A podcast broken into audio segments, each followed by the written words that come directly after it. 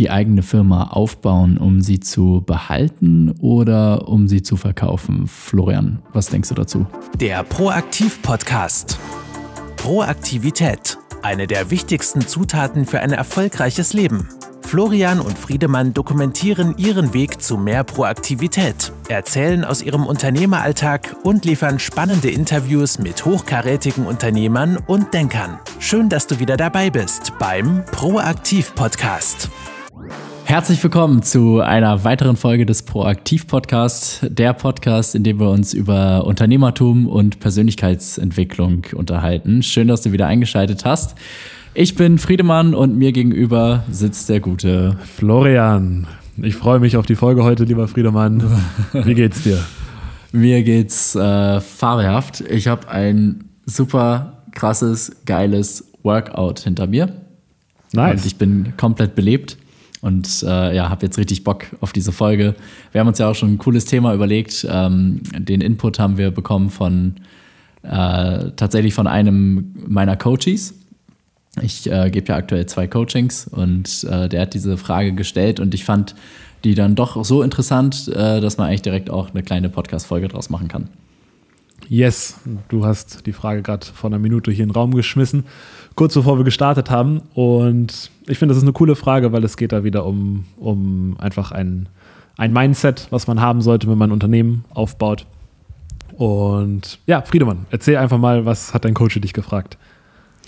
Ähm, Im Wesentlichen geht es darum, Build to Keep versus Build to Sell. Das heißt, seine Firma entweder so aufzubauen, ähm, dass man sie langfristig selber behalten möchte oder schon mit dem Gedanken im Hinterkopf, sie irgendwann später zu verkaufen. Und ähm, ja, natürlich erstmal, wo sind die Vor- und Nachteile für beide Modelle? Äh, und wie unterscheiden die sich? Wie unterscheiden die sich in der Herangehensweise? Was konkret bedeutet das für mich als Unternehmer? Ähm, und welches Wahrnehmungsmodell ergibt sich daraus vielleicht? Ja, ja. das ist im Wesentlichen die Frage. Und äh, ich denke mal, äh, wir haben uns mit diesem Thema so intensiv auseinandergesetzt, äh, insbesondere dieses Jahr, weil einfach ja dieses Thema Firma verkaufen so extrem präsent ist in der E-Commerce-Szene ähm, extrem viel Investmentkapital äh, schwimmt im Markt herum und die Investoren haben richtig Bock, ähm, Firmen aufzukaufen und deswegen ist das jetzt aktuell für eigentlich jeden ein relevantes Thema, für beziehungsweise für jeden etwas größeren Seller, äh, jetzt eben die Frage zu verkaufen oder für alle, die jetzt irgendwie anfangen, ähm, halt ja, sich zu fragen, okay, wie baue ich denn jetzt eigentlich meine Firma auf, dass ich dann später auch einen möglichst hohen Verkaufswert erziele. Genau. Ähm, die Kurzantwort auf die Frage wäre äh, Build to Sell, damit du es behalten kannst. Das wär, wäre meine spontane Kurzantwort gewesen auf diese Frage. Aber trotzdem denke ich, ist es sinnvoll, da noch mal ein bisschen mehr reinzugehen, weil unterschiedliche Leute verstehen unterschiedliche Sachen zwischen Build to Sell und zwischen Build to Keep. Ähm, um es vielleicht kurz zusammenzufassen, Build to Sell ist das Modell, dass man quasi sich überlegt als Unternehmer, wer ist denn mein Kunde? Und der Kunde des Unternehmers ist nicht der Kunde des Unternehmens, das ist nämlich der, der klassische Kunde. Den sollte das Unternehmen im Blick behalten, aber du als Unternehmer hast als Kunden den Nachfolger. Und ob du jetzt der, ob der Nachfolger jetzt dein Sohn ist irgendwann oder deine Tochter irgendwann in äh, 50 Jahren oder ein Aufkäufer. Das ist erstmal egal. Die Idee dahinter ist, das Unternehmen so aufzubauen, dass dein Nachfolger es wirklich gut übernehmen kann. Und die Quintessenz, die man daraus ziehen muss, ist, ich muss mein Unternehmen so aufbauen, dass das Unternehmen nicht von mir abhängig ist, sondern dass, das Unterne dass ich im Unternehmen ersetzbar bin. Und das ist auch quasi der klassische Schritt, zwischen Selbstständigen und Unternehmer, weil als Selbstständiger baut sich das Unternehmen um dich rum auf, wohingegen als Unternehmer baust du das Unternehmen auf, aber ziehst dich dann auch irgendwann raus und strukturierst es so, dass deine Mitarbeiter und deine Manager ähm, das Unternehmen äh, leiten und du für die, für die Strategie und für die unternehmerischen Aufgaben zuständig bist. Da haben wir auch mal eine Podcast-Folge zu gemacht, ich glaube recht weit am Anfang die kann man sich dazu auch nochmal anhören. Und ja, Build to Keep, da bin ich mir ehrlich gesagt gar nicht so sicher, was man darunter versteht, weil für mich ist es klar, dass Build to Sell äh, der Weg ist, um, um es erfolgreich aufzubauen um, und auch um es zu behalten. Aber ich glaube, was vielleicht zumindest meiner Meinung nach wichtig ist, da herauszustellen, ist bei Build to Keep, da, da habe ich, war das erste, was ich dachte, wahrscheinlich kann man darunter verstehen, dass man quasi super langfristige ähm, Wetten eingeht im Unternehmen. Also dass man quasi nicht sagt, okay, ich möchte es in fünf Jahren verkaufen, deswegen verzichte ich jetzt auf langfristige Investitionen, sondern mache nur kurzfristige Sachen, sondern da ich es ja für immer halten möchte, kann ich äh, auch langfristige Investitionen eingehen, ohne irgendwie das, äh, das Risiko einzugehen, dass sie dann irgendwann nicht bewertet werden bei einem potenziellen Exit. Und diesen Punkt finde ich eigentlich sehr, sehr wichtig und den sollte man auch bei Build to Sell äh, mit, mit einbringen. Das ist, ähm, ja, das finde ich, ist ein Punkt, den man, den man bei Build to Sell mit einbringen sollte. Und das bedeutet quasi, Potenziale schneller zu, schneller zu realisieren wenn man das, äh, wenn man das Ziel hat, jetzt sage ich mal in den nächsten drei, vier, fünf Jahren zu verkaufen, dass dann diese Potenziale nicht nur im, ja, quasi versprochen werden, ja, hier kann noch was gemacht haben, hier kann noch was gemacht werden und da und da könnt ihr noch Umsatzsteigerungen erzielen, sondern dass man wirklich sagt, hey, so, hier ist fertig, wir haben die und die Expansion, hier ist, äh, ist der Umsatz, hier ist der Kundenstamm und so weiter. Ja. Ähm, dass der Kunde dann, also der, der Kunde der Investor, der Aufkäufer dann tatsächlich auch schwarz auf weiß vor Augen hat, okay, was produziert diese Firma an Ergebnisse. Yes, wobei dieses, also ich, ich, ich finde es gar nicht so, so einfach, das äh, zu integrieren. Das mit dem Potenzial realisieren schon, das finde ich äh, ist sehr schlau. Lieber realisierte Potenziale verkaufen als äh, unrealisierte Potenziale verkaufen, weil im Verkaufsprozess wird die Gegenseite unrealisierte Potenziale discounten und realisierte Potenziale kann man nicht discounten, weil die sind ja schon mhm. ah, realisiert. Ja, ja, stimmt. Da wird der, der Aufkäufer versuchen, den Preis nochmal richtig zu drücken. Genau. Mhm. Da muss man aber auch wieder unterscheiden bei so richtigen Growth-Startups. Da wird ja gerade das Potenzial verkauft und da gibt es auch genug Beispiele, die die Fantasien der Investoren wecken. Da kann man vielleicht auch sagen, ah, ich verkaufe lieber das, äh, äh, das Potenzial. Aber das ist halt eine, ein, ein, kleiner Bereich an Unternehmen, wo das gut funktioniert. Bei den meisten ist es besser, das Potenzial schon zu realisieren und noch weitere Potenziale natürlich aufzeigen zu können, weil niemand möchte etwas kaufen, was nicht wächst. Aber die Potenziale, die man verwirklichen konnte, auch zu verwirklichen. Mhm. Ja. Verstehe. Okay, ähm, ich denke mal, es deine Idee ist im Wesentlichen ja zu sagen, okay, ich schaffe für, als Unternehmer für meinen Kunden, nämlich den Nachfolger, den größtmöglichen Mehrwert. Und indem ich das tue, ob ich dann verkaufe oder nicht, schaffe ich auch sowieso den größten Mehrwert für mich selbst als Unternehmer, als Inhaber, als äh, Geschäftsführer, meinetwegen auch äh, des Unternehmens.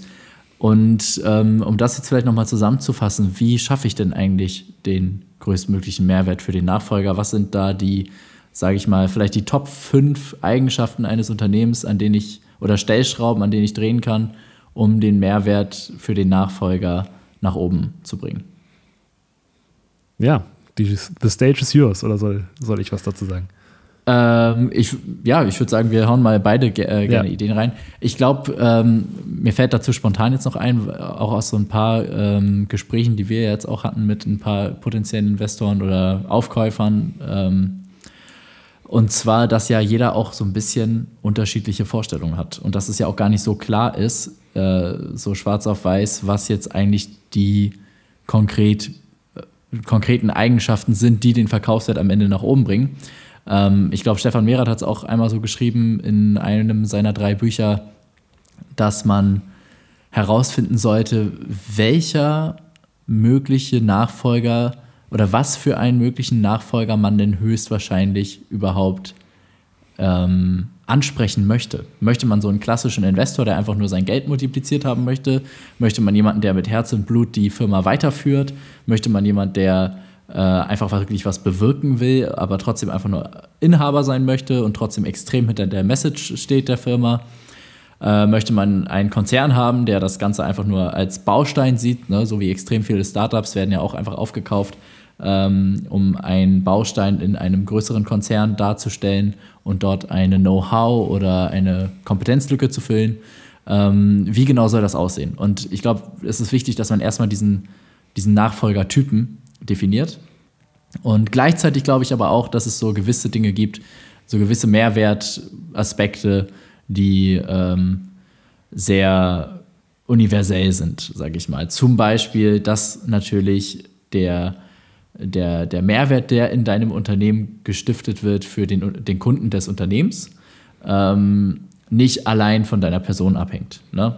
Das ist schon mal ganz klar. Du solltest schauen, wie du vorhin gesagt hast, dass du dich selber rausnimmst, dass die Firma wie eine in sich geschlossene Maschine funktioniert, äh, du, für, du alle Prozesse automatisiert und äh, sauber, äh, beziehungsweise dass die Prozesse einfach sauber sind und laufen und äh, dass der Nachfolger die Firma übernehmen kann, ohne dass der jetzt noch jahrelang deine Unterstützung braucht, um die irgendwie weiterzuführen.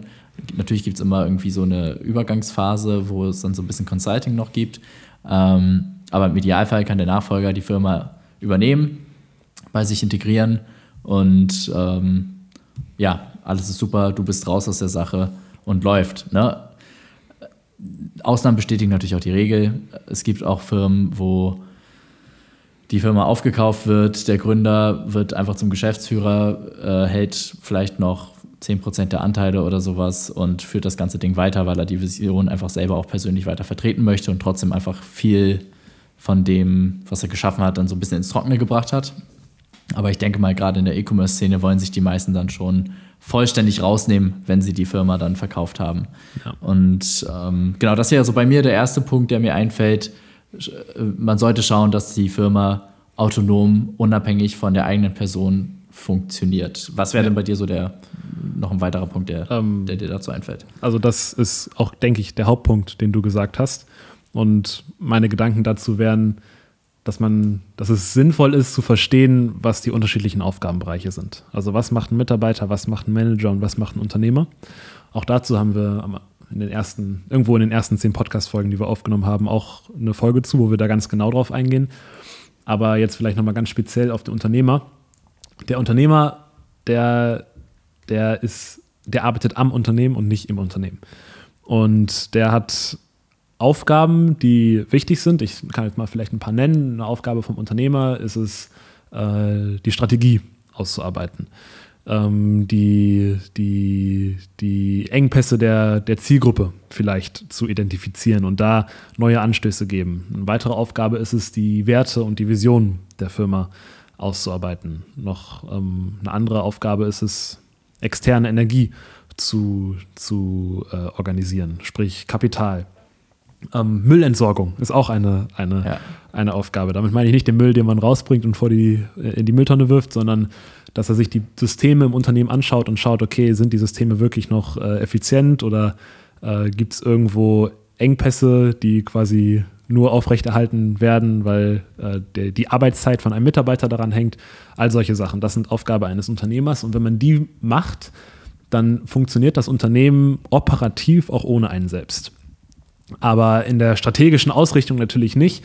Aber das ist natürlich eine Aufgabe, das erwartet man als Aufkäufer auch, dass man diese Aufgabe dann selber übernehmen will. Man möchte aber natürlich nicht ein Unternehmen kaufen, was ohne den, die Person nicht mehr funktioniert. Und ich denke, es ist auch für einen persönlich schlau, das Unternehmen so aufzubauen, weil wenn du es nicht machst, hast du dir ein zwar ein Unternehmen vielleicht erschaffen, aber auch gleichzeitig ein Gefängnis, weil ohne dich läuft nichts. Ich meine, wir, wir sind eigentlich ein gutes Beispiel dafür. Wir sind ja gerade genau in dem Prozess, unser Unternehmen so aufzubauen, wie wir es gerade gesagt haben. Und jetzt zum ersten Mal sind wir nächste Woche beide gleichzeitig im Urlaub. Und ähm, trotzdem, also wir können danach mal berichten, aber trotzdem erwarte ich, dass das Unternehmen genauso weiterläuft, wie es jetzt gerade tut. Und ähm, damit haben wir uns halt kein Gefängnis geschaffen, sondern eher ein, ein, äh, ja, ein Projekt, was einem Spaß bringt, was dann aber auch nicht irgendwie, äh, irgendwie einzwängt in, in extreme Arbeitszeiten, die man einhalten muss, weil ohne einen funktioniert es nicht. Und ich glaube, das ist was, was geil ist, wenn man auch äh, das Unternehmen behalten möchte, weil ich möchte ja nichts behalten, was mich einzwängt. Und das ist aber auch cool, wenn man das Unternehmen verkaufen möchte. Ja, absolut, absolut. Ähm, ich glaube, gerade wenn man es ich glaube, wenn man immer so dieses, diese, diese Idee des Verkaufs im Hinterkopf hat, ich glaube, das motiviert einen dann einfach noch mehr dazu, quasi weil es einfach von außen kommt, weil es so eine externe Energie ist, ähm, dass man das, diese ganzen Schritte tatsächlich so umsetzt. Weil oftmals ist es so, wenn, wenn man jetzt den Ansatz hätte, es wirklich nur für sich zu behalten und nie das Interesse hätte, es mal zu verkaufen, dann würden, glaube ich, viele Sachen auch ein bisschen sloppy gehandhabt werden im Unternehmen. Es würde vielleicht weniger Wert auf Formalitäten, auf äh, Ordnung, auf äh, darauf gelegt werden, dass jetzt ähm, ja einfach alles, was alle, ich sag mal, der ganze Papierkram sauber gemacht wird, ähm, dass alle äh, Anforderungen, alle Regeln, alle Richtlinien, Gesetze und so weiter wirklich eins zu eins eingehalten werden. Ähm, und das heißt, wenn man diesen Gedanken hat, ich möchte das Unternehmen irgendwann an einen seriösen Nachfolger abgeben, der mich prüfen wird, dann hat man wirklich eine krasse Motivation, alles so richtig wie möglich zu machen. Und ob man dann verkauft langfristig, äh, kann man dann sehen, ne? kann man sich überlegen. Ähm, aber ich glaube, sich die Option offen zu halten ähm, und mit dem Gedanken immer wieder zu spielen, ich möchte, eventuell möchte ich mein Unternehmen irgendwann abgeben an jemanden und deswegen mache ich heute die Dinge so, dass ich es dann auch tatsächlich verkaufen kann, weil es gibt auch viele Unternehmen, die sind unverkäuflich, weil einfach so sloppy gearbeitet wurde. Ähm, und genau, deswegen, ich glaube, man tut sich auf diese Art und Weise da einen enorm großen Gefallen. Und ich glaube, wahrscheinlich kann man tatsächlich gar nicht mal so eine fünf, äh, äh, fünf Stellschraubenliste aufstellen. Ähm, woran man jetzt drehen kann, um den Mehrwert für seines Unternehmens zu erhöhen. Ich denke, es ist am wichtigsten, wie du gesagt hast, das Wahrnehmungsmodell des Unternehmers anzunehmen, äh, sich zu überlegen, okay, wie kann ich am Unternehmen arbeiten, anstatt im Unternehmen. Ne, Schritt für Schritt geht natürlich nicht von heute auf morgen, man muss sich da vorarbeiten und wir haben jetzt auch fünf Mitarbeiter und sind auch immer noch nicht voll da angekommen. Ähm, genau. Und natürlich auch sich mit dem potenziellen Nachfolger auseinandersetzen. Was ist das für einer? Jetzt zum Beispiel bei E-Commerce, bei Amazon Business ganz konkret äh, kann man sich zum Beispiel jetzt schon, weil es werden eh alle mit E-Mails bombardiert, mit äh, einem dieser ganzen Aufkäufer mal kurz schließen und mal einen Call mit dem machen und ihn einfach mal fragen, hey, was sind denn eigentlich eure Kriterien so für, für eine gute Bewertung? Also worauf kommt es euch an?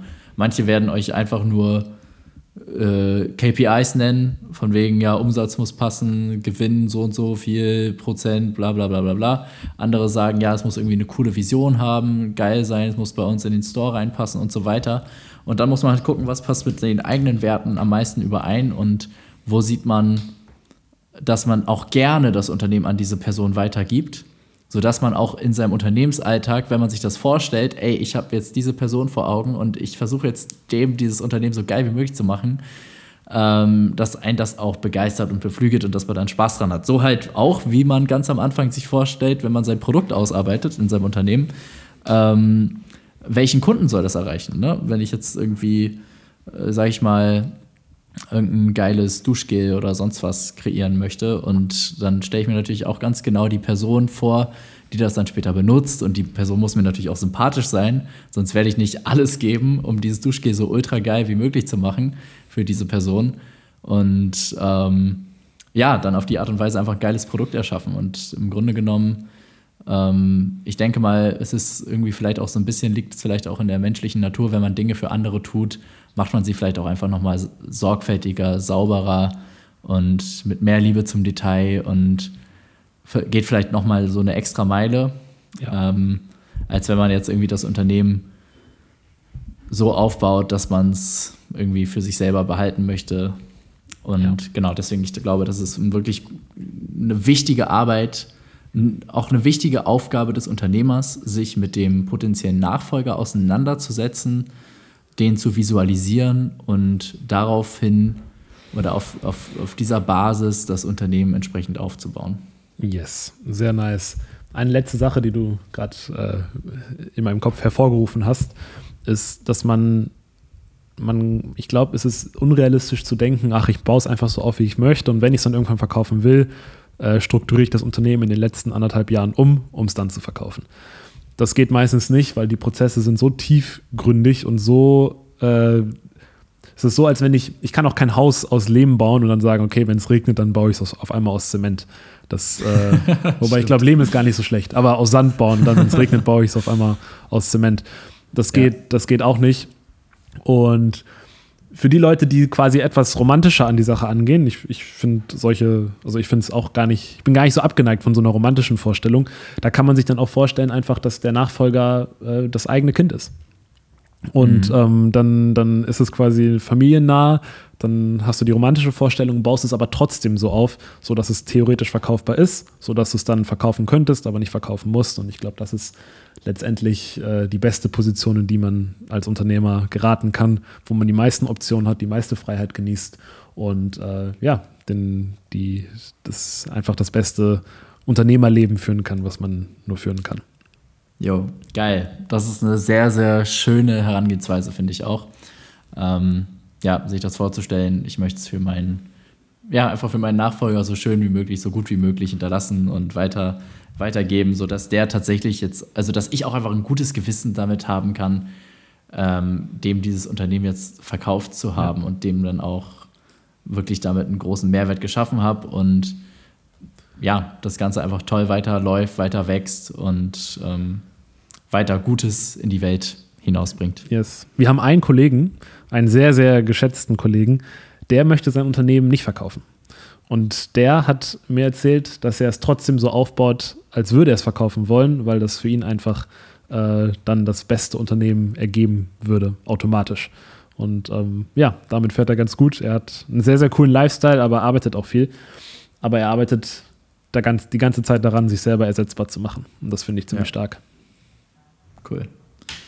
Nice, alright. Lieber Zuhörer, liebe Zuhörerin, falls da jetzt was dabei war, wo du denkst, ey, krass, das hat mich gecatcht oder das würde jemand anderem bestimmt auch weiterhelfen, dann wären wir dir super dankbar, wenn du diese Folge kurz einmal teilst und ähm, die Botschaft raus in die Welt bringst.